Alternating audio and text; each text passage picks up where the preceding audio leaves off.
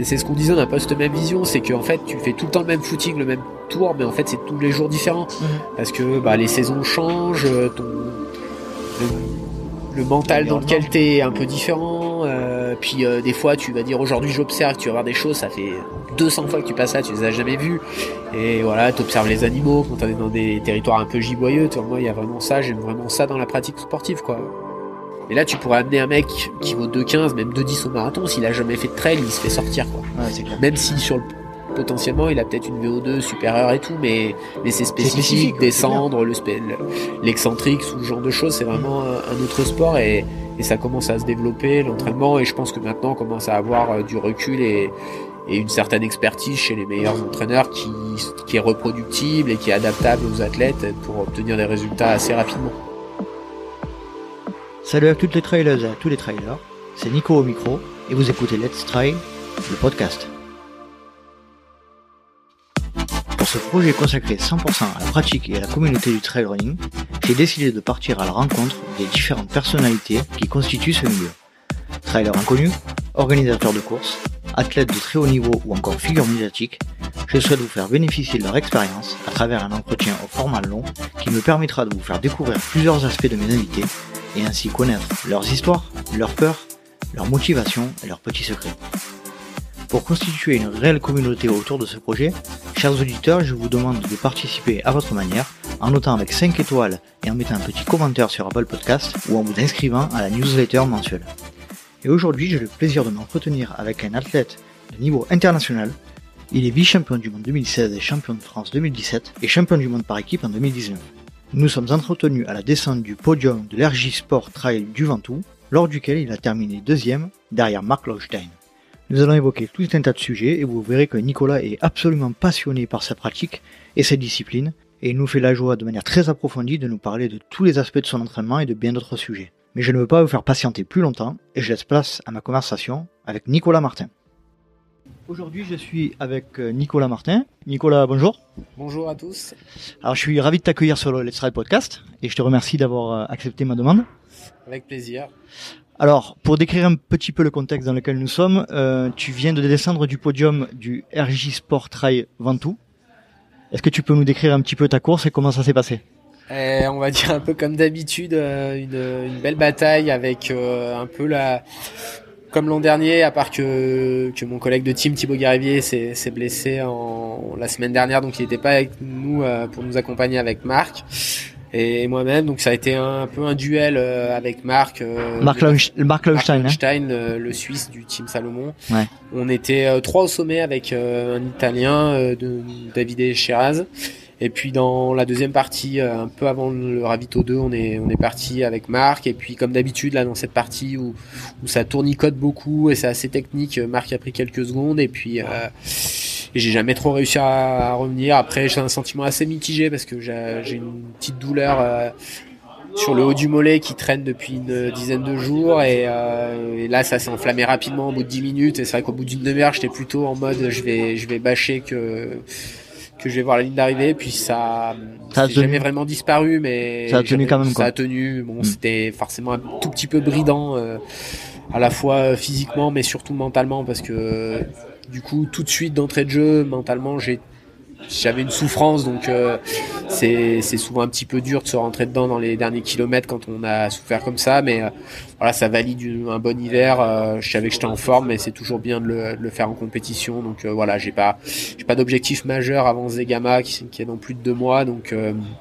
et avoir le temps de se soigner puis euh, de, continuer dans cette euh, dans cette optique pour essayer de faire une belle course pour la pour ma découverte euh, de Zegama. D'accord. Tu étais pour ceux qui ne le savent pas, tu étais sur le, le, le format 46 km euh, 46 km que tu as l'habitude de courir régulièrement. C'est à, je crois, une dizaine de parties, ouais, dizaine de participations. Hein. Consécutives. Euh, ouais, j'ai commencé moi sérieusement, on y reviendra, mais en, 2010 et en fait j'ai fait la première fois euh, le Ventoux en, en 2011, en mars 2011 et depuis j'ai fait chaque chaque édition avec euh, plutôt une progression. Euh, alors bon, j'ai gagné en 2016, mais c'était avant que Marc vienne, qui a gagné les quatre dernières éditions.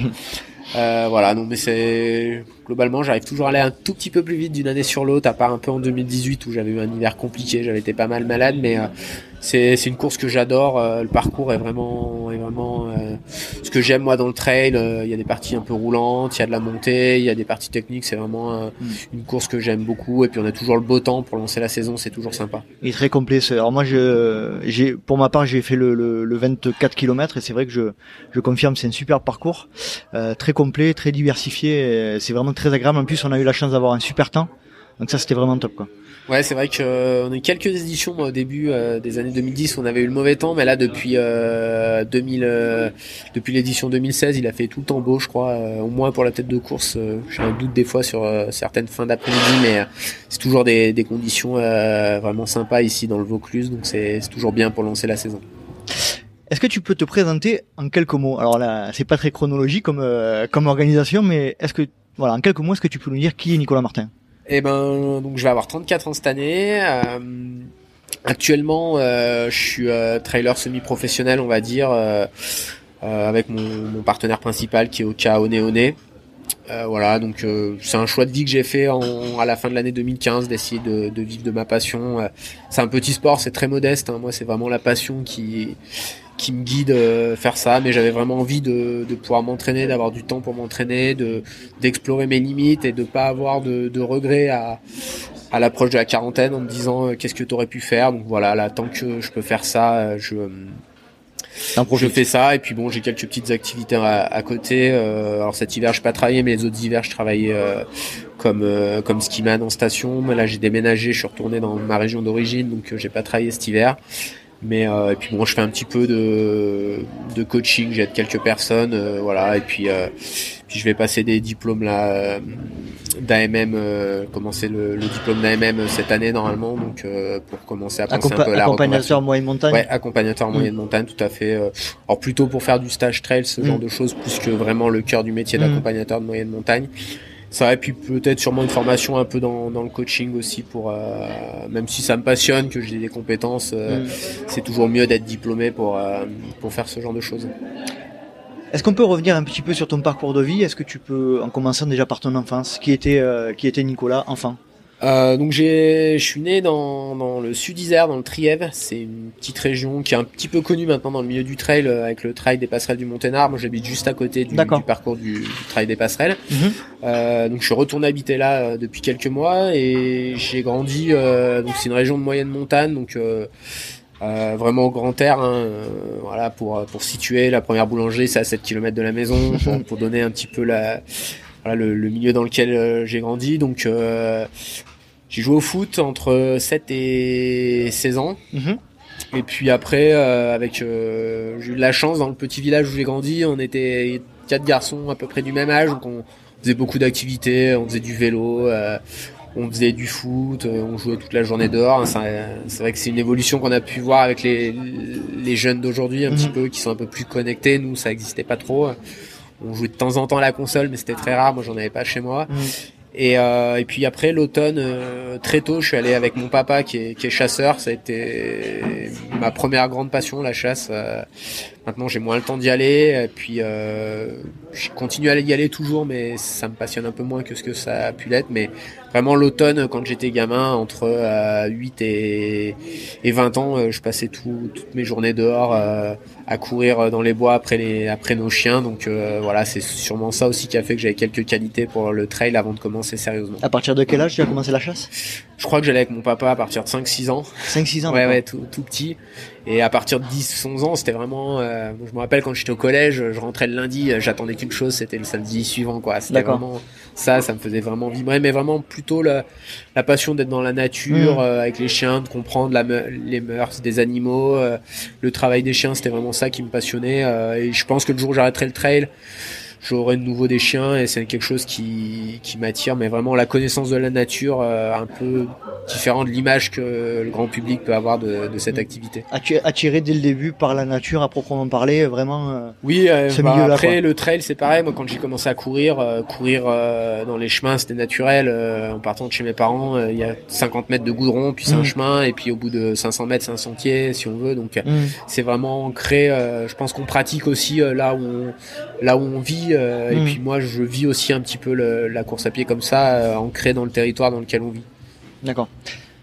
D'ailleurs, Euh, une, question, une question me vient. Comment tu vis euh, les problèmes qui existent parfois entre les chasseurs et les trailers, vu que tu as un peu les deux, les deux points de vue du coup? Alors moi, je pense que c'est ce que je disais. Il y a beaucoup de méconnaissance des, des deux côtés.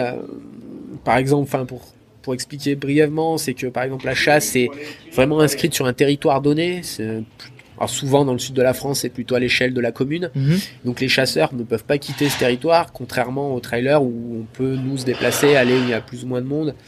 Après, je trouve qu'aujourd'hui, il y a encore beaucoup à faire, en particulier sur la, avec les moyens technologiques qu'on a actuellement, de, de géolocaliser euh, plutôt les battus, Bien parce sûr. que c'est quand même ça le, le principal souci. euh, Mhm. Euh, voilà. Après, il y a beaucoup de peur qui est, je vais pas dire euh, illégitime, parce que quand on connaît pas, euh, je comprends bien qu'une arme à feu ça fasse peur. Après, globalement, euh, quand une arme elle est bien utilisée, euh, quand on respecte les consignes de sécurité, on a très rarement vu des, des accidents euh, quand les gens, les chasseurs se comportent correctement et en Mhm. respectant les règles de sécurité. Mais, mais je- j'entends et je comprends les gens qui ont peur d'aller au milieu d'une battue, d'entendre des coups de feu, ça je comprends. Après, euh, c'est euh, c'est pas évident parce que il y a aussi une notion, les gens le, le savent pas toujours, mais la nature c'est quand même en grande partie privée en France, enfin la forêt en tout cas, Mhm. à plus de 70%. Et des fois les gens disent ouais, euh, j'ai vu des chasseurs et, et moi qui chasse dans le territoire où j'ai grandi, euh, moi je me suis déjà fait interpeller par des gens, ils étaient sur des terrains qui, appartiennent à mon papa quoi. Donc Ouais. t'as envie de leur dire euh, ouais t'es quand même pas chez toi quoi. Donc il y a, il y a un petit peu ça des fois. C'est vrai que sur les réseaux sociaux j'essaye un peu d'expliquer aux gens ça parce que moi j'ai vraiment peur et ça c'est plutôt mon côté mon côté trailer qui parle, c'est qu'un jour ce soit beaucoup plus fermé Mhm. et que bah non Ça là, se radicalise quoi. Ouais, c'est ça. C'est bah non, ici c'est les chasseurs, ils payent pour pratiquer parce qu'il y a aussi ça, hein, il y a l'aspect économique Bien sûr. et, euh, et dire bah non maintenant vous passerez plus les trailers. Aujourd'hui euh, je pense qu'on peut pratiquer. Enfin moi qui cours, je pense plus que la moyenne. J'ai rarement fait demi-tour dans ma vie. Alors peut-être parce que je connais, parce que il y a aussi je pense beaucoup la manière dont on aborde les gens. Si Mm. vous arrivez vers les gens. euh, euh, moi, j'ai déjà entendu euh, des, des gens dire à leurs enfants, on dit pas bonjour aux chasseurs. Bon, bah, quand ça commence comme ça, forcément, Oui, la, la rencontre va pas bien se passer. Euh, Mm. Moi, quand je cours souvent, je dis pas aux gens forcément que je suis chasseur tout de suite, et je discute avec eux, et globalement, euh, ça se passe toujours bien, quoi. Mhm. D'accord. Est-ce que tu peux donc tu as parlé un petit peu de ton enfance, des frères et sœurs non? Non, je suis fils unique. Fils unique, d'accord. Et euh, donc le foyer familial, euh, Alors, mon papa était euh, agriculteur et puis avait une entreprise de, de TP. Mhm. Donc, il a toujours euh, travaillé dans, dans la région où on a grandi. Et puis, ma maman était euh, secrétaire euh, à, à la CAF, donc dans des centres sociaux. Et puis, les dernières années de sa carrière, euh, maintenant, ils sont tous les deux à la retraite. Elle travaillait plus au centre, euh, au siège euh, en Isère à Grenoble. et euh, des exclusivement chasseurs ou sportifs aussi ou Non, pas du tout randonneurs, pas du sportif. euh, pas du tout sportif. Après, j'avais mon mon oncle, euh, enfin le mari de ma tante euh, par alliance, qui était euh, prof de sport. Donc euh, j'avais avec, euh, j'ai commencé à courir euh, en fait plutôt par un peu par du raid d'orientation avec euh, l'un de mes cousins qui qui, est- qui a une dizaine d'années de plus que moi. D'accord. mais euh, il n'y avait pas du tout de culture. euh, Enfin, si on aborde un peu l'entraînement, j'y reviendrai, mais on, moi, j'avais pas du tout de culture de l'entraînement euh, avant de avant de commencer sérieusement en 2010. D'accord. Donc d'ailleurs, puisque t'en parles, est-ce que tu peux nous parler un petit peu de tes premiers pas dans le trail running? À quel moment ça Euh, j'ai commencé à courir. euh, j'ai toujours un doute si c'est à la fin de la troisième ou à la fin de la seconde, mais je crois que c'est à la fin de la troisième. Euh, je courais. Euh, alors j'avais commencé, je crois, donc l'été, euh, ça devait être l'été 2001. euh, où je courais euh, trois quatre fois par semaine euh, je faisais footing d'une heure alors maintenant que je connais mieux les intensités je faisais tout le temps ce qu'on appelle du footing actif donc en gros je courais toujours à 15 16 quoi je partais de chez moi direct je courais vite Euh, d'ailleurs j'ai encore des tours vers chez moi. J'ai jamais réussi à faire les records que je faisais quand j'étais gamin parce Et que je courais. Et à ce moment-là, tu joues encore au foot? J'ai en fait j'ai arrêté le foot un peu à cause de la chasse parce que j'aimais tellement la chasse que les matchs de foot en fait au début quand Mm. euh, jusqu'en moins de 15 c'était le samedi après donc ça allait. Après c'était le dimanche matin donc Mm. c'était un peu plus compliqué.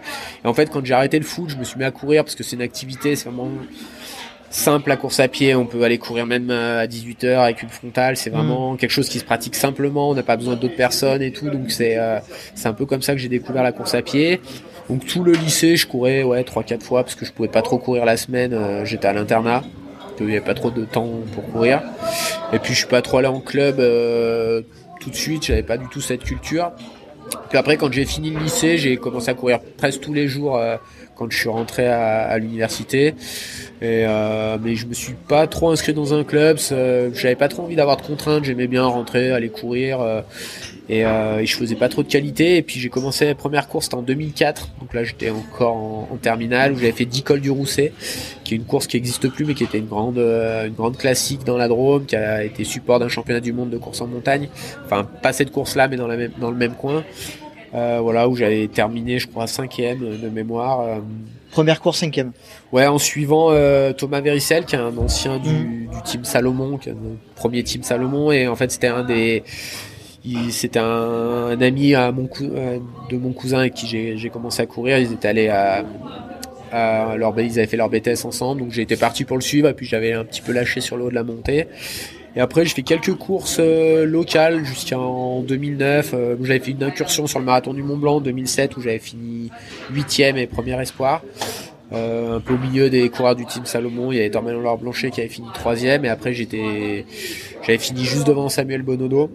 Et à ce moment-là, tu n'avais pas de coach Non, non, non, je courais comme ça. Et puis, en fait, à ce moment-là, j'avais un petit partenariat avec un magasin euh, chez Salomon. Et puis, euh, moi, j'étais pas du tout au fait de, de la pratique, de comment ça fonctionne le sponsoring. Et, et je passais mon BTS euh, en, en 2008, donc euh, j'avais, j'ai pas trop fait de compète. Et puis, euh, du coup, le partenariat s'était arrêté fin 2008. Et du coup, 2009, j'avais fait euh, une manche à à, à Faverges où j'avais fini septième en ayant beaucoup de crampes mais j'étais pas du tout préparé en fait. Euh, ça allait bien j'étais assez performant sur 20 bornes parce que voilà ça durait deux heures et en fait je courais je connaissais rien à la gestion de cours je courais beaucoup trop vite en fait. Euh, du coup ça tenait deux heures et puis après le- les réserves de glycogène étaient dans les chaussettes donc c'était compliqué je crampais Mm. beaucoup j'étais toujours sujet. Alors je le suis un peu encore mais moins. Toujours sujet aux crampes donc euh, voilà, et c'est vraiment en 2010 au niveau les revards où c'était une manche bonus du TTN à l'époque, donc un très très gros niveau, et où j'avais terminé euh, 19e ou 20e. euh, Trail- le trail du niveau Les Revards, aujourd'hui, il est, il est, euh, il est- ouais, il a été présidé par, Hugo Ferrari. par Hugo. Bah, une de mes premières courses, c'était en 2005 à, au Malpassant sur euh, le petit format. D'ailleurs, ils sont revenus à peu près au même format qu'à l'époque, de 21 km. Et, euh, et puis en 2010, c'était le grand de- d'une cinquantaine de kilomètres euh, qui avait été remporté. Il y avait un super plateau hein, par François Den devant Thierry Breuil et, Ah oui. et Patrick Bringer qui allait être mon futur entraîneur. Et c'est là que j'ai rencontré Patrick. et je- J'ai demandé de me suivre. C'était pas fait tout de suite et puis euh, puis je pense que ça s'était un peu fait parce qu'il suivait Thomas Laure Blanchet euh, à l'époque qui m'avait rencontré euh, à l'occasion du marathon du Mont Blanc 2007 et qui je pense lui a dit ah il y a un potentiel et, et donc on a commencé en, en mai 2000 euh, enfin fin avril euh, début mai de 2010 à, 2010. à le suivi et puis de- depuis c'est toujours mon, mon coach. Est-ce que tu peux nous parler un petit peu de la, cette relation avec Patrick Bringer, du coup? Bah alors du coup comme je te disais j'avais pas du tout de culture donc euh, quand on a commencé à s'entraîner j'ai vraiment découvert ce que c'était que s'entraîner pour de vrai euh, des, des séances de qualité souvent euh, répétées des volumes assez bon, alors ils étaient modérés à l'époque parce que bon déjà j'avais un travail à, temps- à temps plein Mhm. donc moins de temps moins de récup mais euh, mais j'ai vraiment découvert euh, autre chose du, du bi-quotidien le week-end ce genre de choses et, euh, et voilà fait- vraiment loin de ton, de ta pratique, t'étais loin de ce que tu pensais être, enfin, Alors en fait, on a, suite, Patrick on a tout de suite orienté. Ouais, ouais, ouais. Vraiment. loin. Enfin, surtout en volume, en fait. euh, je pense que j'étais pas très loin, pas, pas du niveau que j'ai aujourd'hui, mais sur du cours, j'aurais, si j'avais déjà un bon niveau, je pense que j'ai jamais fait les courses en montagne, mais avec un peu de spécifique, j'aurais pu être rapidement euh, en junior. Je pense que Mhm. j'aurais, j'aurais été potentiellement capable de, de prendre une sélection avec un entraînement structuré. euh, j'avais vu, vu les résultats que j'avais fait euh, à ces moments-là sur le trail, mais euh, on a tout de suite orienté sur le long, donc j'ai eu un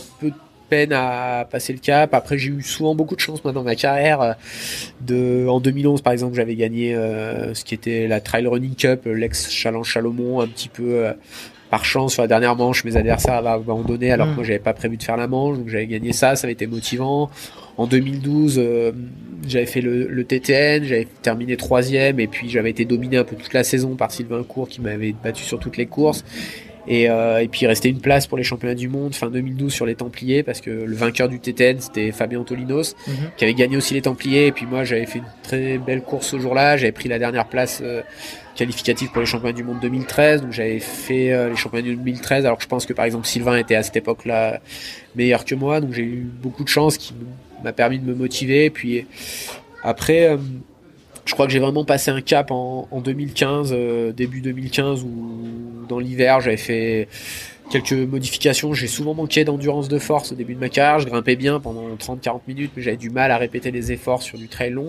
Donc on avait fait énormément de home trainer, puis j'avais été assez rigoureux. J'avais arrêté le gluten pendant une période et tout, donc j'avais perdu un peu de poids.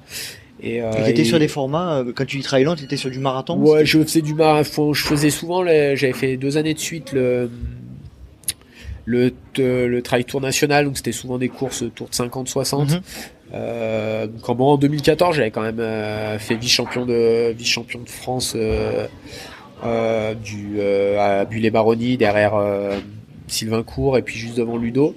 Et puis j'avais gagné la première édition de l'OCC, mais qui avait rien à voir avec aujourd'hui. Mm. Il y avait beaucoup moins de plateaux.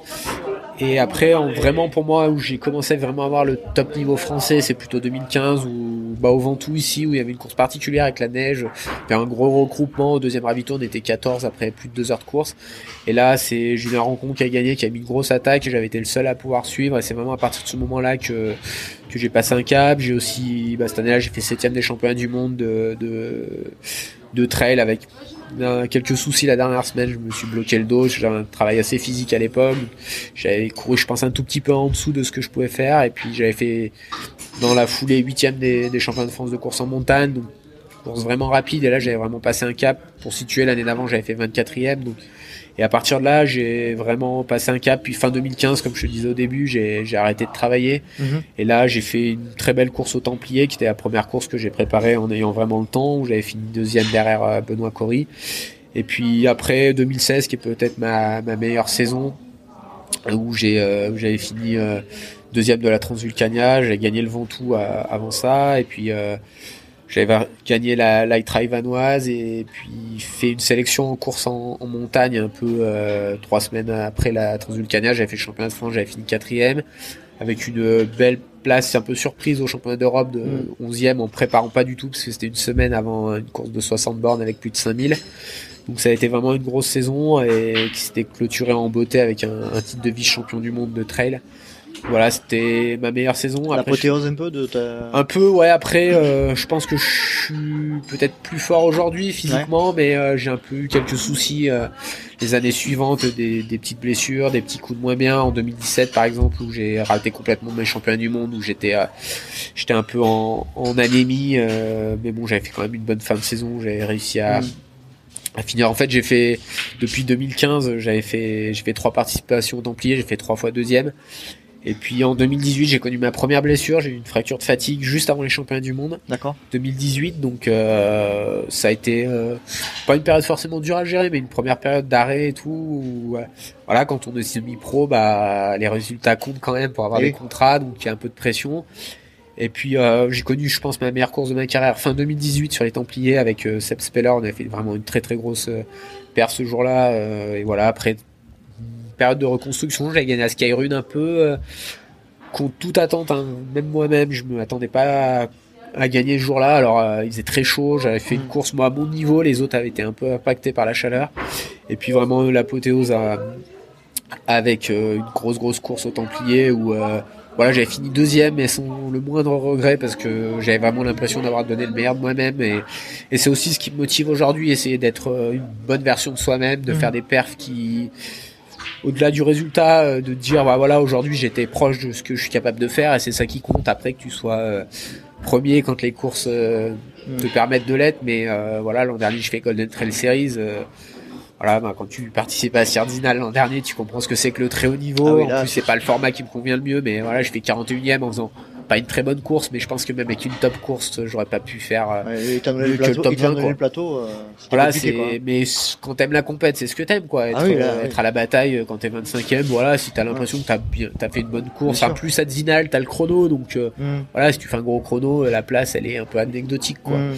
Donc voilà, et puis fin de saison, j'étais un peu fatigué l'an dernier, j'ai beaucoup enchaîné les courses et bon, j'ai j'ai fait un peu que descendre au fil de la saison avec des championnats du monde où j'avais fait cinquième, mais voilà où je pense que avec la forme que j'avais au Ventoux, j'aurais sûrement fait un petit peu mieux. Donc j'ai mm. eu du mal à monter en, en forme et puis bon du coup j'ai coupé au mois de septembre pour finir et j'ai retrouvé des bonnes sensations quand j'ai au championnat du monde de course en montagne où j'ai fait 9e et premier français, mais c'était pas encore les, les cadres comme j'avais aujourd'hui par exemple. Mhm. Euh, et puis bon, j'avais clôturé la saison avec euh, avec Capton où voilà, j'avais fait tout, presque tout devant jusqu'au Avec- 75 Avec 80. Hugo, en grande partie, Ouais, une belle partie de la course avec Hugo Ferrari. ouais. vingtaine de kilomètres avec Hugo. Puis Mhm. après, euh, j'ai parti devant, devant, euh, il y avait François Del, Cody Reed, Cody et puis Cody était revenu sur la fin. Moi, j'ai eu des énormes douleurs au quadriceps. Bon, j'avais fini quand même sur le podium, mais un peu déçu parce que j'avais mené une grande partie de la course. Mais euh, voilà, puis cet hiver, euh, retour, euh, comme je travaillais pas, j'en ai profité pour faire un petit peu les crosses, retour un peu sur les champs de cross que, Que- que tu- auquel tu n'avais pas participé depuis 2015, j'ai vu. Ouais, j'avais dû faire un cross en 2016 ou 2017 euh, parce que c'était pas très loin d'où je travaillais et, et euh, mon employeur m'avait libéré un dimanche après-midi. Mais sinon, quand tu travailles en station, bah, le week-end c'est là que tu travailles, donc euh, les crosses tu peux pas trop faire. Voilà, cette année j'ai j'ai fait deux tours. euh, J'étais malade pour le pour les quarts de finale, donc euh, je fais une dernière belle course sur les demi-finales. J'ai pas prévu de faire les France, hein, même s'ils ont été annulés. Donc, euh, une belle course à la bataille, donc euh, j'aime bien ça. C'est c'est vraiment très relevé. Il y a que des compétiteurs. C'est très Mm. différent du trail où Mhm. voilà aujourd'hui bon il y a un gros plateau, mais t'as 50, 60 coureurs qui sont vraiment compétiteurs. Mm. Après le derrière. alors que sur un championnat de cross et puis au fil des tours c'est de plus en plus relevé puisqu'il y a des qualifications donc c'est vraiment une belle discipline après, je dirais pas que c'est ce qu'il y a de mieux hein, pour faire du trail, surtout du trail avec du dénivelé, mais par contre, moi, j'aime beaucoup la bataille qu'il y a et c'est L'aspect psychologique de- du cross. Ouais, l'aspect psychologique, mais après, je pense que c'est par exemple beaucoup plus, ça t'endurcit beaucoup plus mentalement. Par exemple, de faire du ski alpinisme dans des conditions difficiles, Mhm. ça se prêtera plus à ce que tu peux vivre en trail, par Mhm. exemple, parce que bon, le cross, même quand il pleut et tout, c'est toujours que 30 minutes, quoi. C'est Oui, pas non plus, euh, c'est pas sûr. 3 heures où t'as des gelures. euh. Voilà, c'est, euh, c'est, moi j'aime beaucoup la bataille et le fait qu'il y y ait vraiment cette grosse densité. Puis euh, Mhm. c'est toujours sympa, même si moi je suis pas vraiment fait pour ça, mais c'est toujours sympa de montrer que le trail c'est pas que de la randonnée, quoi. C'est clair, c'est clair. Euh, ben merci d'avoir fait bien, bien fait le tour de ta de ta carrière. hein. Là, euh, on a une bonne vision. Est-ce que tu peux nous parler de la comment se passent les int- les, les, les relations et les échanges avec Patrick euh, en termes d'entraînement? Ça se passe comment à distance euh? Euh, ouais, c'est à distance parce que euh, moi j'habite donc en Isère et lui est sur Clermont-Ferrand. Euh, depuis l'an dernier, on utilise une plateforme qui s'appelle Nolio, qui est une plateforme française. J'ai euh, vu ça. Ouais. Ouais, qui est assez similaire à c'est plus connu que Training Speak, mais euh, c'est vraiment 100% français, euh, Ouais. développé en plus euh, sur la région grenobloise. Donc moi Mhm. ça, je trouve sympa qu'on travaille avec ça. Donc Tu peux tu peux répéter C'est Onio? Nolio, No- N-O-L-I-O. Nolio. qui est, euh, D'accord. qui est, euh, alors je crois, je veux pas dire de bêtises, mais qui est payant aujourd'hui pour euh, l'entraîneur. Mhm. Et par contre, euh, l'utilisation pour les athlètes est gratuite. Donc l'entraîneur après euh, peut décider de le répercuter sur le. Et c'est un outil de reporting de. C'est ouais, c'est un outil où euh, le l'entraîneur peut planifier les séances. Et lui il peut mettre des notes, l'athlète peut mettre des notes et il y a un calendrier prévisionnel et un réalisé. Donc l'athlète a la main uniquement sur le réalisé.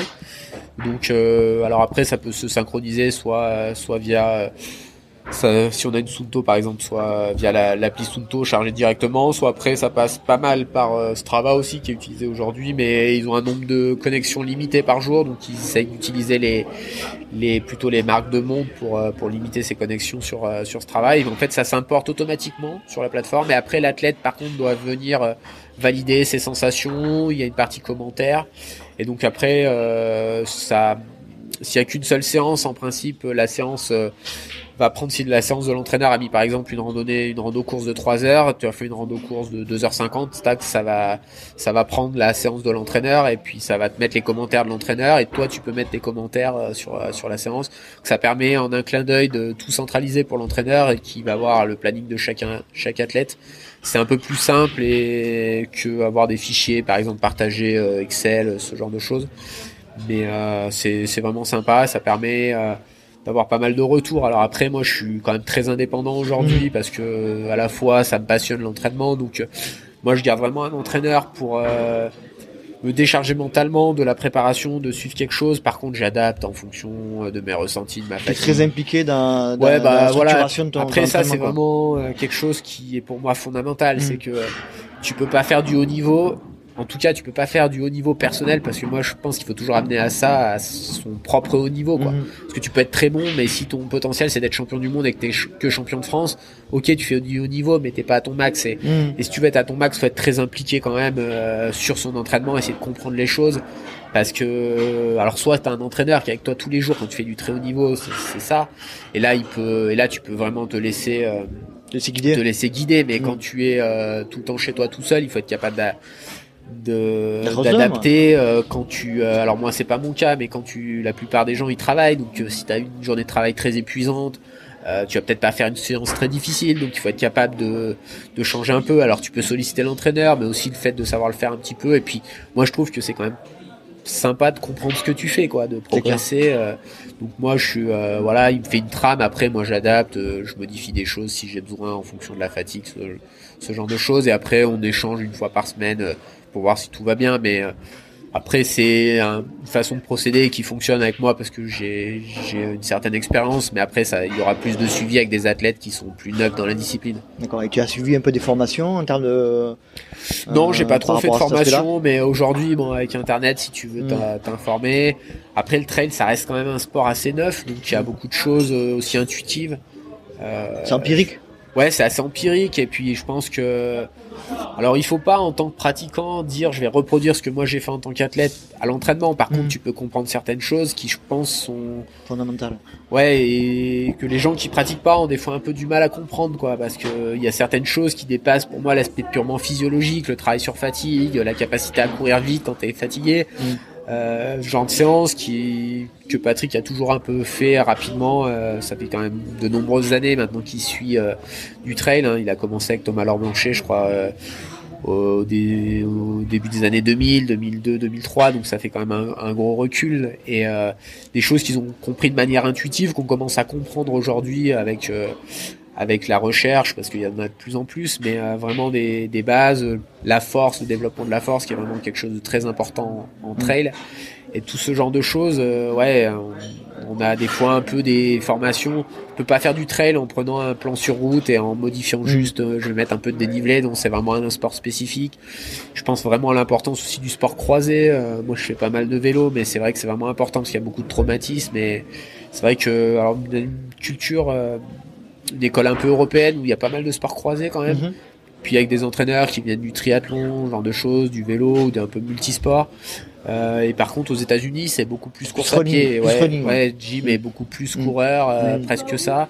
Après, ils sont aussi très bons, je trouve, sur ces parcours-là, très roulants, où c'est vraiment de la course à pied et où les qualités qui permettent de s'exprimer se rapprochent de la course à pied sur route, quoi. Parce que bonne économie de course sur les parties roulantes, ce genre de choses. Bon, bah aujourd'hui, euh, courir vite sur le plat, ça sert, hein, bien sûr, mais, euh, Mais, ça euh, te sert euh, 20 minutes dans la Ouais, course. 10%, quoi. 10% Ouais, de voilà, la course. donc quoi. euh, si euh, dès qu'il y a une bosse, t'avances pas, bah t'as beau valoir 2-10 au marathon, euh, C'est pas utile. Ça passera pas. Bon, après quand tu vas 2-10 au marathon, t'as des grosses que- qualités ouais, physio, forcément. donc tu vas aller relativement vite. Mais, mais là, tu pourrais amener un mec qui vaut 2-15, même 2-10 au marathon, s'il a jamais fait de trail, il se fait sortir, quoi. Ouais, c'est clair. Même si sur le potentiellement il a peut-être une VO2 supérieure et tout mais mais c'est spécifique, spécifique, ouais, descendre le l'excentrique ce genre de choses c'est vraiment un, un autre sport et, et ça commence à se développer l'entraînement. Et je pense que maintenant on commence à avoir euh, du recul et et une certaine expertise chez les meilleurs entraîneurs qui, qui est reproductible et qui est adaptable aux athlètes pour obtenir des résultats assez rapidement. Et d'ailleurs, à ce sujet-là, comment tu travailles ta force? Euh, Ne serait-ce que pas, qu'en parlant au niveau des, des cuisses, comment tu travailles, ou cuisses ou mollets, hein, comment tu travailles Bah, ça moi je fais pas de musculation parce de que c'est un musculation truc qui me passionne, j'en fais pas. J'en fais pas, faudrait que j'en fasse mais euh, bon, je suis un peu Un peu de PPG quand même Je fais ouais. Par contre, je fais de- beaucoup de travail de PPG, euh, plutôt poids de corps ou avec juste un gilet euh, de lestage, pas pas beaucoup de pas beaucoup de poids. Euh, donc ça, on en fait pas mal, surtout l'hiver. Euh, après, on fait un peu plus. euh, alors vraiment de la PPG. On va travailler aussi le haut du corps et tout. C'est assez global. Après, on fera un peu plus sur les jambes euh, en période spécifique, ce qu'on appelle un peu plus de la PPS, de la préparation physique spécifique. Mhm. Donc euh, avec des, des charges assez faibles, ouais, type saut de grenouille, euh, Mhm. fente, euh, Squat, des cloche-pieds, un peu de squat, un peu de... un peu de squat, ouais, des squat jump, euh, des, des sauts depuis un banc contre bas, un peu plus pliométrique hein, qu'un bond vers l'avant, ce genre de choses. Et ça combien de fois par semaine? Ça, ça va être une à deux séances par semaine. Après, euh, plus typé vraiment force, euh, on fait, moi je fais pas mal de vélo par contre. Donc euh, avec euh, alors l'hiver plutôt de la, de la puissance un peu max avec des sprints, ce genre de choses. Mhm. Euh, des 7-10 secondes. Après, des, des plus après ce qu'on appelle de la force sous max, de l'endurance de force. qui sur des alors au début on va faire des 3 4 minutes après on va monter jusqu'à 10 12 minutes après il y a plusieurs écoles il y a des gens qui font des qui vont faire plutôt par exemple des, des 6 x 4 6 x 5 grand max par contre ils vont vraiment demander à leurs athlètes de travailler avec le plus gros braquet possible de euh, un peu différemment du vélo où le vélo souvent on reste euh, toujours à, c'est souvent travailler classiquement à ce qu'on appelle I2 ce qui est l'allure quand on fait une sortie de 4-5 heures l'endurance euh, moi, je trouve que chez moi, ça marche mieux de travailler euh, plutôt ce qu'on appelle la I3, la, ce qu'on appelle un peu le tempo, quoi, l'allure de course, un peu plus haut. Et puis, euh, moi, j'arrive presque quand je suis bien à presque tenir des puissances presque à mon seuil. Euh, Sur de, la de combien? Là, on va faire euh, au début des 4-5 minutes, après on fait souvent des 10-12 minutes. Après, ça dépend un petit peu aussi des courses préparées. Mhm. Après, on va faire des fois des 2 fois 20 minutes. Après, moi, je trouve que des périodes trop longues, on, on développe moins de force et, euh, et puis il y a aussi le côté euh, des fois d'essayer de travailler un petit peu deux qualités à la fois, c'est-à-dire que si tu travailles presque en I4, tu vas un peu faire du développement aussi euh, physiologique en plus de la force. Alors après ça, faut un peu se méfier parce que c'est très très sollicitant pour les tendons, donc faut quand même faire des, des séances de préparation mmh. avant, euh, mmh. avec euh, pas tout de suite des hauts niveaux de des hauts niveaux de force, tout de suite des hauts niveaux d'intensité. Donc ça, c'est mmh. globalement progressivement on monte l'intensité avec toujours par contre des cadences qui sont entre 45 et 50 tours minutes. Voilà, vélo, c'est un excellent outil. Euh, après, on est aussi. Vélo de route, hein, tu dis. Hein. Ouais, vélo de route. Après, le VTT, c'est, c'est, je trouve, plus fractionné, donc ça peut avoir de l'intérêt des fois quand on veut diminuer son volume de course à pied, mais mm. on va dire c'est travail un peu de variation d'allure, on les fera plus à pied parce que c'est quand même spécifique. Euh, mhm. Bon, les transferts se font pas automatiquement. Euh, si tu fais que du vélo, oui, tu vas être très fort physiologiquement, mais après euh, la course à pied, c'est quand même des chocs. par exemple, en 2018, j'avais énormément roulé parce qu'après ma fracture de fatigue, j'avais un peu des problèmes au tendon. Et à la CCC, à l'OCC, j'étais, je pense, quasiment un excellent niveau physiologique, mais j'arrivais pas à trotter en botte. C'est quand même spécifique. Il y a mhm. aussi beaucoup de, de sensationnel. Je, je pense que c'est quelque chose que des fois on néglige, mais le fait de ne pas avoir couru depuis longtemps, tu perds des repères d'allure et tu as vite tendance à te mettre plus dans le rouge. Euh, parce que le corps est, exceptionnel au niveau de la, la capacité à sentir l'effort. C'est-à-dire que tu vois là on fait une course quasiment à la même allure que l'an dernier quoi sans se le dire et c'est parce que euh, voilà euh, bon, moi j'ai un âge où je progresse plus vraiment et, et, en fait voilà vraiment sur une durée de 4 heures j'ai suffisamment d'expérience pour quasiment courir à mon max et toujours à la même allure quasiment parce que le corps est assez extrêmement fin et on le voit par exemple avec les capteurs de puissance euh, en vélo. Euh, moi, quand je roule un peu, euh, tu me caches le capteur, tu me dis t'as combien de t'as combien de watts? À 5-10 watts près, j'arrive à, à donner quoi. Le, le, corps est extrêmement précis. Mmh. Quand on a développé ça, ça demande des années d'entraînement, ça demande de s'écouter, mais c'est euh, c'est incroyable quoi. C'est-à-dire que tu peux faire des footings, de te dire je fais un footing cool d'une heure, tu vas avoir des variations de 30 secondes quoi sans, sans le faire exprès quoi. Le corps est hyper euh, il est vraiment capable euh, de, de mesurer ça quoi. C'est assez fantastique de de développer ça. Et moi c'est un des trucs qui me que j'aime vraiment qui me fascine le plus c'est de dire à quel point le corps il peut sentir l'effort mm. là par exemple la semaine dernière ça c'est assez marrant on allait à Majorque au même endroit en stage avec Oka. On a fait la même séance. Et à 5 mètres près euh, c'était des 3 minutes on allait au même endroit que l'an dernier quoi. Tu te dis sans dire je vais faire exprès quoi. Le corps a vraiment une capacité à, sentir l'effort en fonction de la durée qui est, qui est incroyable. De toute façon, sur, euh, comme un événement comme on a vu aujourd'hui, sur 3h37 de course, vous avez 12 secondes d'écart. Oui, voilà. Alors, est-ce que c'est lié à Ouais, mais tu vois, l'an dernier on avait fait 3,39. Euh, à 2000 cette année, on fait 3,37. Euh, bon, les conditions peuvent être un peu différentes. Mm. C'est vraiment très très proche en termes de performance. Euh, tu te dirais, on te dirait, tiens, vas-y, essaye de courir 3,38 tu n'y arriverais pas, tu vois, même en, en mettant des, euh, des points de passage, en respectant des temps, tu vois, là, c'est vraiment le fait de, bah, je cours à mon max et mon max me conduit à ce chrono-là et parce que vraiment, le, on est capable de tenir, je pense, tout le temps plus ou moins la même intensité euh, si on a le même niveau de forme, quoi ça, ça, c'est réservé quand même à des athlètes qui ont de l'expérience. Ouais, bah faut, faut du recul, faut, euh, faut accepter aussi de. Faut s'écouter beaucoup aussi. Voilà, faut savoir s'écouter, faut aussi être capable de dire, bah là c'est dur, mais je sais que je vais y arriver parce que je l'ai fait x fois. Mhm. Ça c'est, ça on en revient un peu au travail sur fatigue, c'est-à-dire que des fois les gens, ils, par exemple sur des courses format templier, ils vont pas trop faire de travail sur, sur fatigue et puis euh, ils vont croire que le jour de la course, quand ils vont avoir mal aux jambes, ils vont savoir faire Ça, ça arrive une fois sur dix parce que le mec il est mentalement exceptionnel, mais la plupart des gens, ouais, bah j'ai mal au canne, c'est fini. Alors que quand tu l'as fait à l'entraînement, quand tu l'as fait plusieurs fois aussi en course, et eh ben tu te dis ouais j'ai mal, c'est dur, mais je sais, j'ai déjà fait X fois, ça va tenir. Si je lâche pas dans la tête, euh, le corps il va tenir quoi. Et est-ce que tu peux nous expliquer un petit peu une séance de travail sur fatigue, ça se, ça se décompose comment Ce qu'on faisait, ce qu'on fait assez classiquement. Alors moi j'en fais peut-être un peu moins maintenant parce que je cours plus souvent, mais euh, par exemple une travail, euh, on va dire en, de seuil en côte, par exemple un un 5 fois 6 minutes où voilà on travaille euh, quand on travaille sur ce qu'on appelle le, seuil hein, ce qu'on appelle le SV2 on travaille sur des entre 30 et 45 minutes en fonction de la période on va dire par exemple qu'on fait 30 minutes de travail alors décomposé avec plus ou moins de fractions ça ça peut être lié euh, bah, si t'habites si t'as pas de boss de plus de 5 minutes par mmh. exemple chez toi bah tu feras 5, 6 fois 5 après nous on peut faire ça 3 x 10, 3 x 12, genre de choses. Et une fois qu'on a fait ça, donc ce qui représente déjà une séance en soi, hein, mhm. euh, la plupart des gens ils font cette séance puis ils rentrent chez eux. Ben là par exemple on va enchaîner 20-25 euh, minutes de, tempo. Alors pour quelqu'un comme moi c'est du 15, 16, 17 sur le plat mhm. ou sur du roulant, avec vraiment tu vois partir avec des sensations de jambes qui sont fatiguées comme tu vas avoir euh, après 3 4 heures de course sur un Templier ou après 2 heures aujourd'hui euh, où euh, faut courir vite avec déjà une sensation de mal aux jambes et, euh, mm.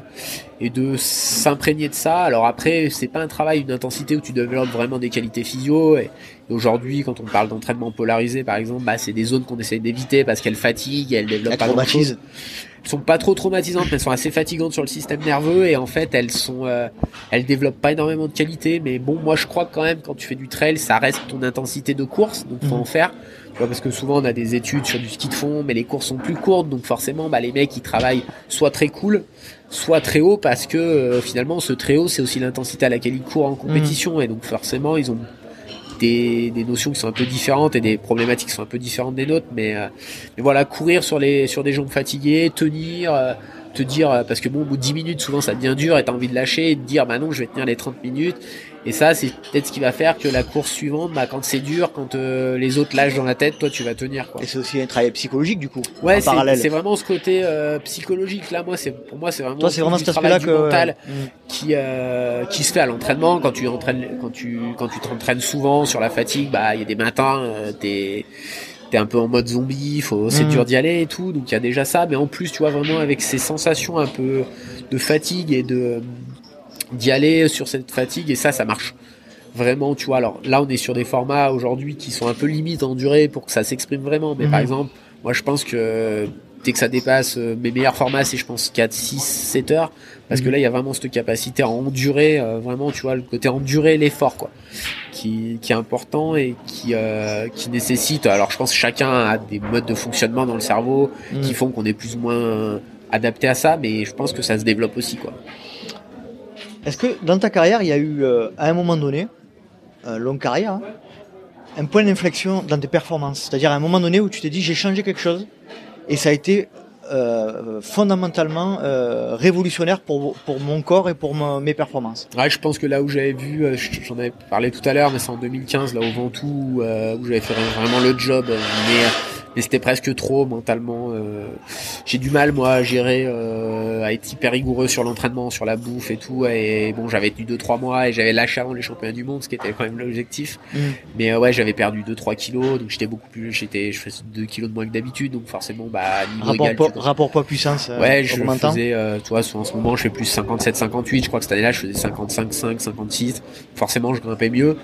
Euh, voilà, j'avais arrêté le gluten aussi, c'est ça qui m'avait fait perdre pas mal du poids. Euh, alors à la fois parce que moi j'aime beaucoup le pain, donc je pense que je mangeais moins aussi, mhm. mais aussi le fait que bon ça reste pour un inflammatoire le gluten, même si t'es pas hypersensible. Donc euh, après, euh, je pense que ce qui se passe souvent pour les élites, on a un peu de mal à voir, c'est que des fois on croit qu'il y a vraiment des, des grosses progressions, mais en fait souvent la progression elle va plus être symbolisée par le fait qu'au lieu d'être 4 5 tu deviens un ou deux quoi.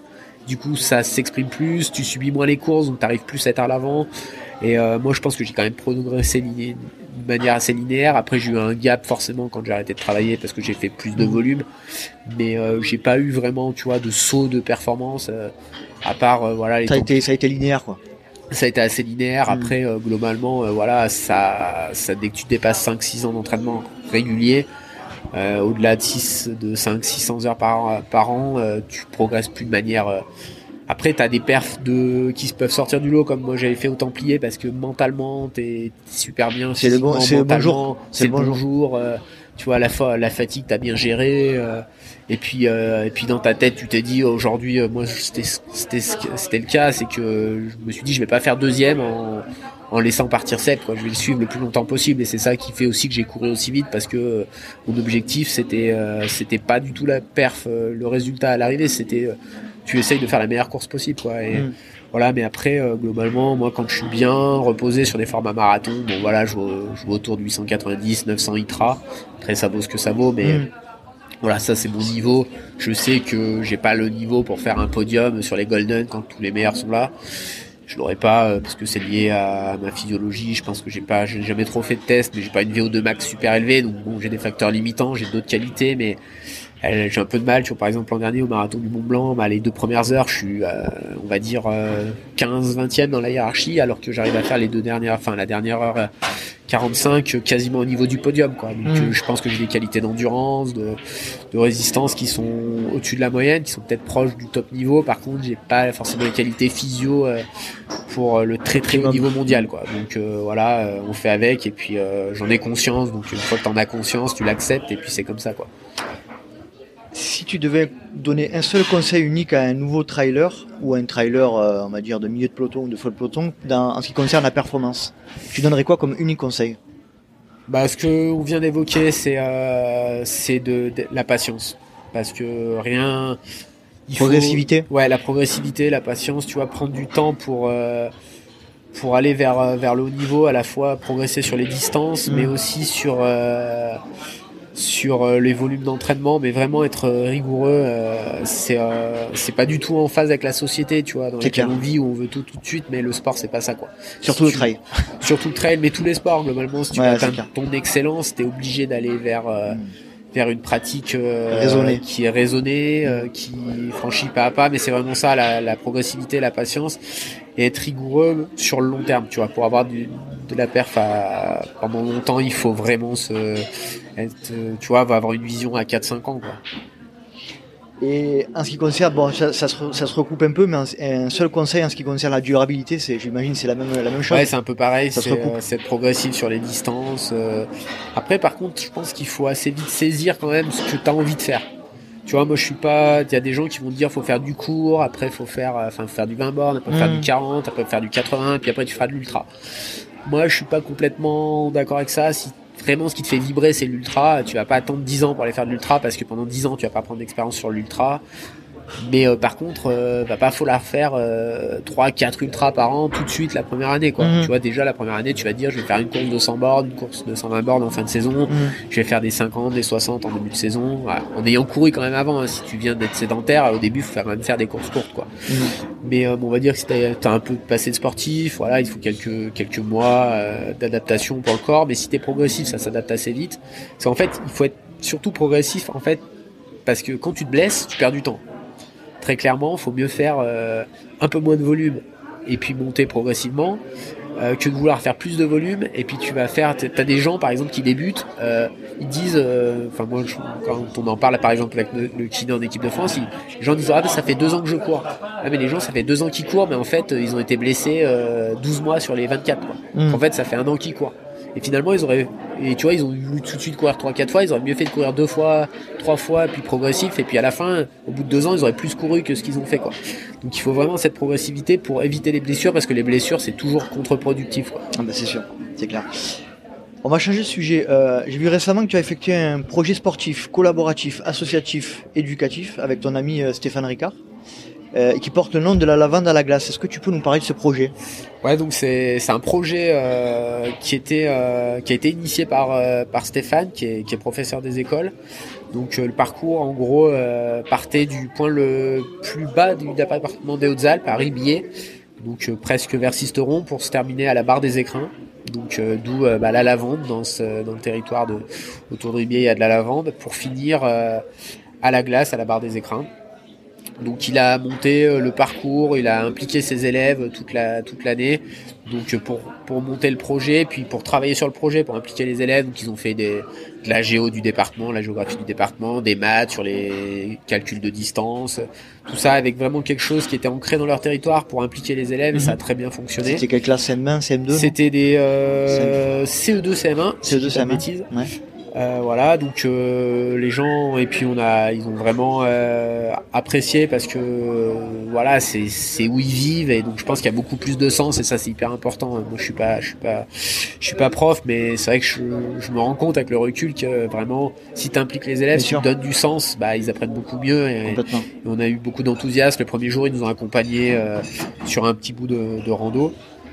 Et donc le projet faisait à peu près euh, 500, ki 500 km avec essentiellement du vélo et de la course à pied, mais on avait fait euh, presque une dizaine de sports, euh, de la via ferrata, enfin de la via sous terrata, sous terre. On avait fait euh, du parapente, bon biplace parce qu'on n'en faisait pas, euh, un petit peu bah, de l'alpinisme le dernier jour. On avait fait du du rafting. Du rafting, euh, Du kayak un peu, non du paddle aussi. Ouais, on a fait du paddle, un Mm. peu de, de canoë, euh, un peu de VTT aussi.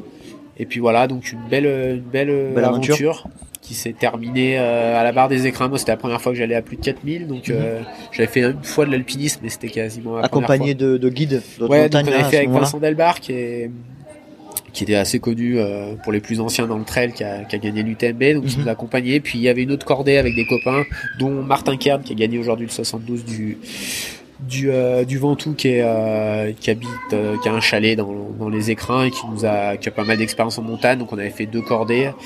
Euh, la cordée de Martin il y avait un autre ami puis euh, le caméraman et puis l'autre cordée de trois avec euh, Vincent et Stéphane. Et puis on a terminé ça là-haut Qu'est-ce que tu en retires de ça alors? Cette ah, c'est vraiment euh, une autre version de la compétition, euh, enfin par rapport à la compétition, mais c'est vraiment ce qu'on aime. Euh, Nous, le message qu'on voulait aussi transmettre, c'est euh, c'est qu'on peut vraiment vivre des choses exceptionnelles, dépaysantes chez soi, à côté de chez soi. Mhm. Stéphane, il est né dans les Hautes-Alpes, moi je suis né... euh, la, la région où je, je vis est frontalière des Hautes-Alpes. Mhm. Euh, il y a des moments, je devais être à, euh, je sais pas, 30-40 km à vol d'oiseau de chez moi, je connaissais pas.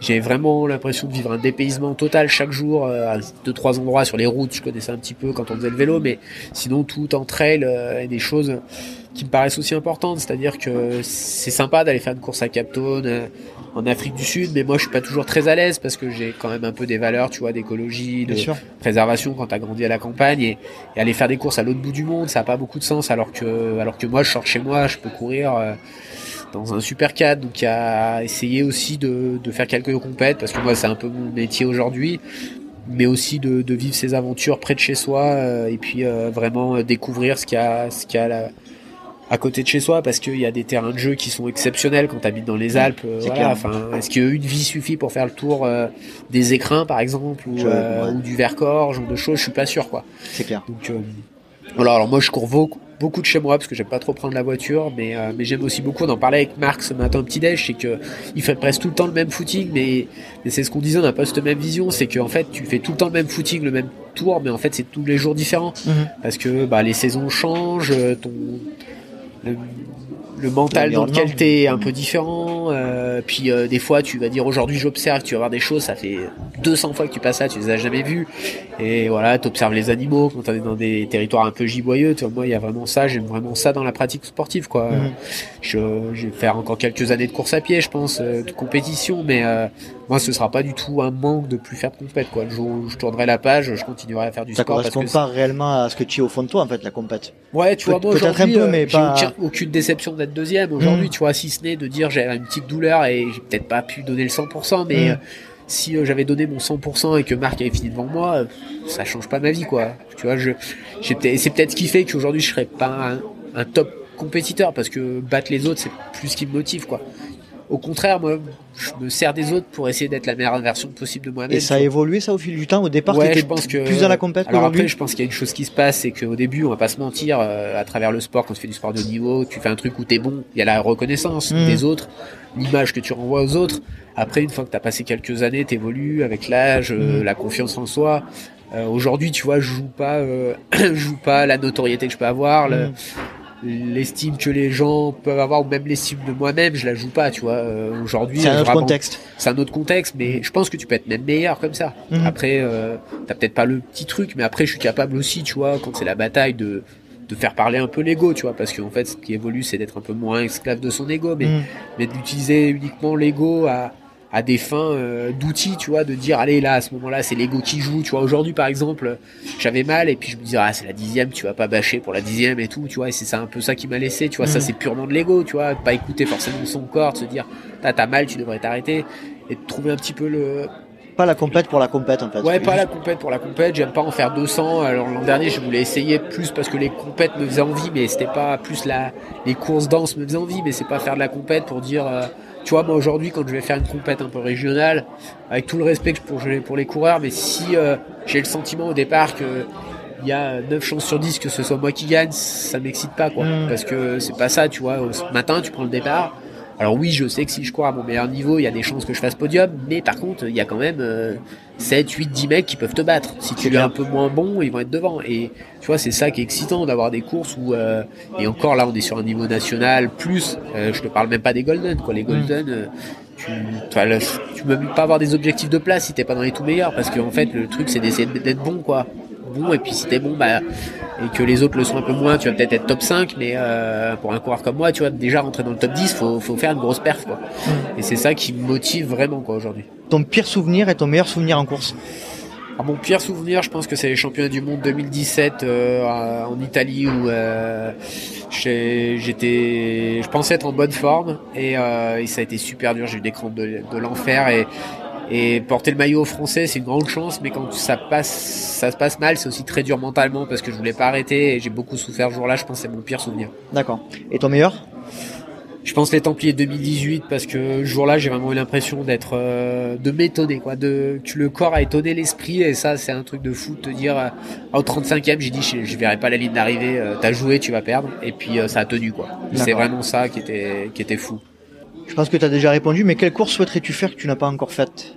Zegama, Zegama. vraiment ouais après. C'est euh, donc on, on rappelle, c'est au Pays Basque, ouais, espagnol. c'est- c'est une course avec une ambiance folle, euh, une, une C'est quel format de course? C'est un format marathon, il y a 42 2007 si je ne dis pas de bêtises.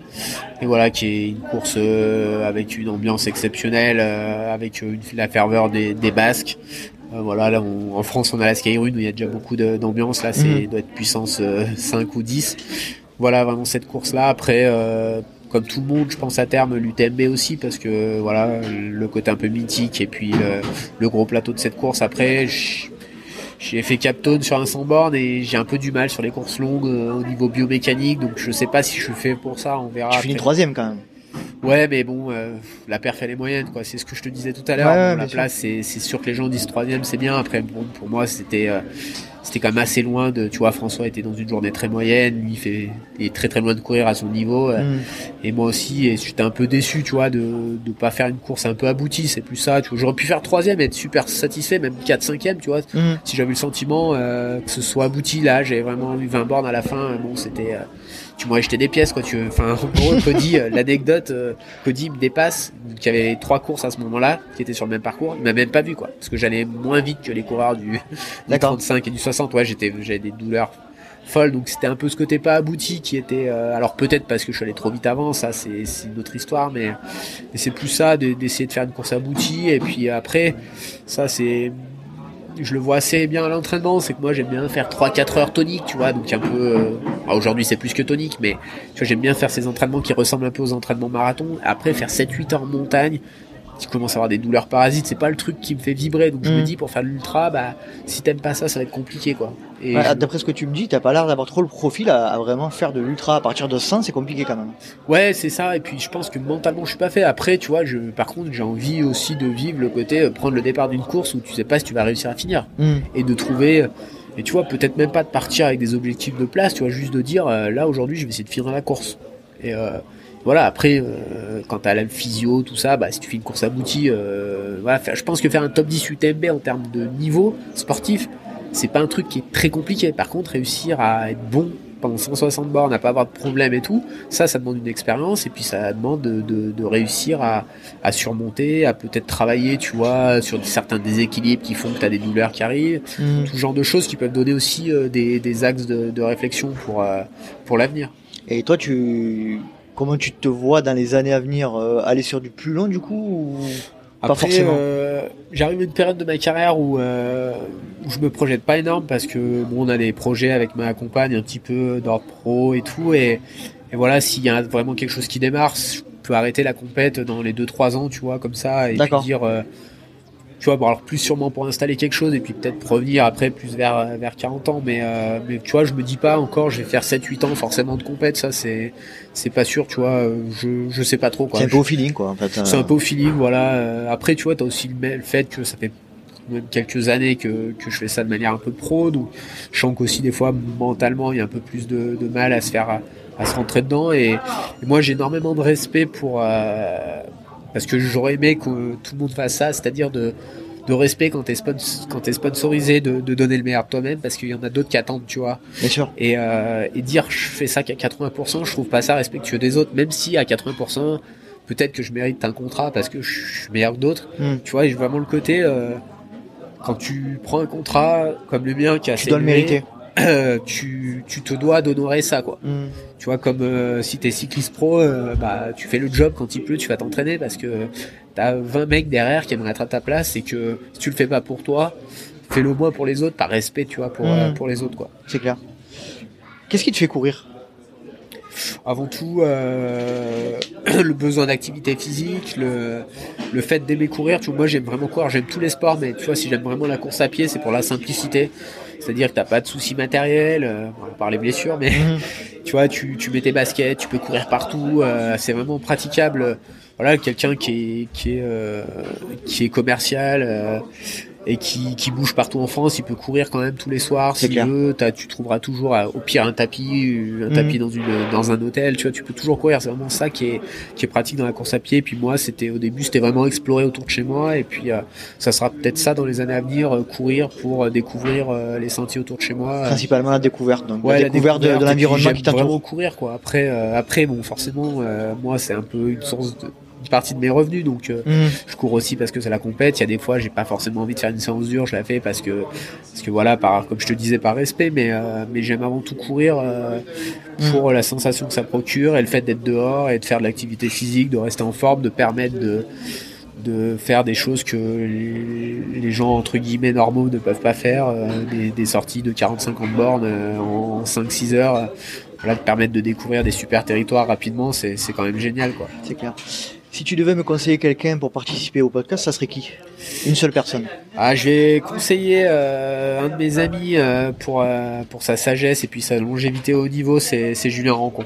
Julien Rancon. Voilà, ça permettra si tu veux être aussi un peu plus axé entraînement, il est entraîneur et il, a fait Stabs, donc euh, voilà, ça pourra permettre d'axer un peu plus là-dessus. Et puis c'est quelqu'un qui a beaucoup de recul sur euh, sur la compétition, une grande longévité, donc ça peut être quelqu'un de très intéressant. Ok, très bien. Alors là, on va passer à la partie euh, qui termine le podcast, c'est les questions rapides. Alors il faudrait que tu répondes sans argumentaire, sans argumentaire par des réponses courtes. Plat favori après la course. Une pizza. Boisson. Euh, Favori. De l'eau. Gel, bar ou les deux? Euh, plutôt bar. Fait maison ou industriel? Euh, plutôt plutôt industriel, mais de la petite production avec Baou, j'utilise. Courir en France ou à l'étranger? Euh, plutôt le plateau, donc euh, ça dépend, mais j'aime bien les deux, mais je suis pas forcément dans la découverte. J'aime bien courir en France aussi. Terre ou caillou. Ah, plutôt terre, Racine ou verglas? racine, Tu préfères courir de nuit ou de jour? deux jours, L'hiver ou l'été? à l'été quand même.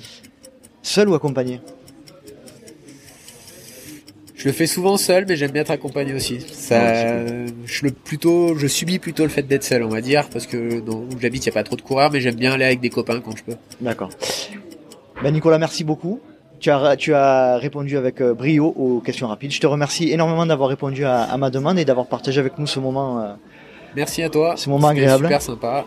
Et puis je te souhaite euh, une bonne continuation pour, euh, pour tous tes podcasts. Ben merci beaucoup Nico.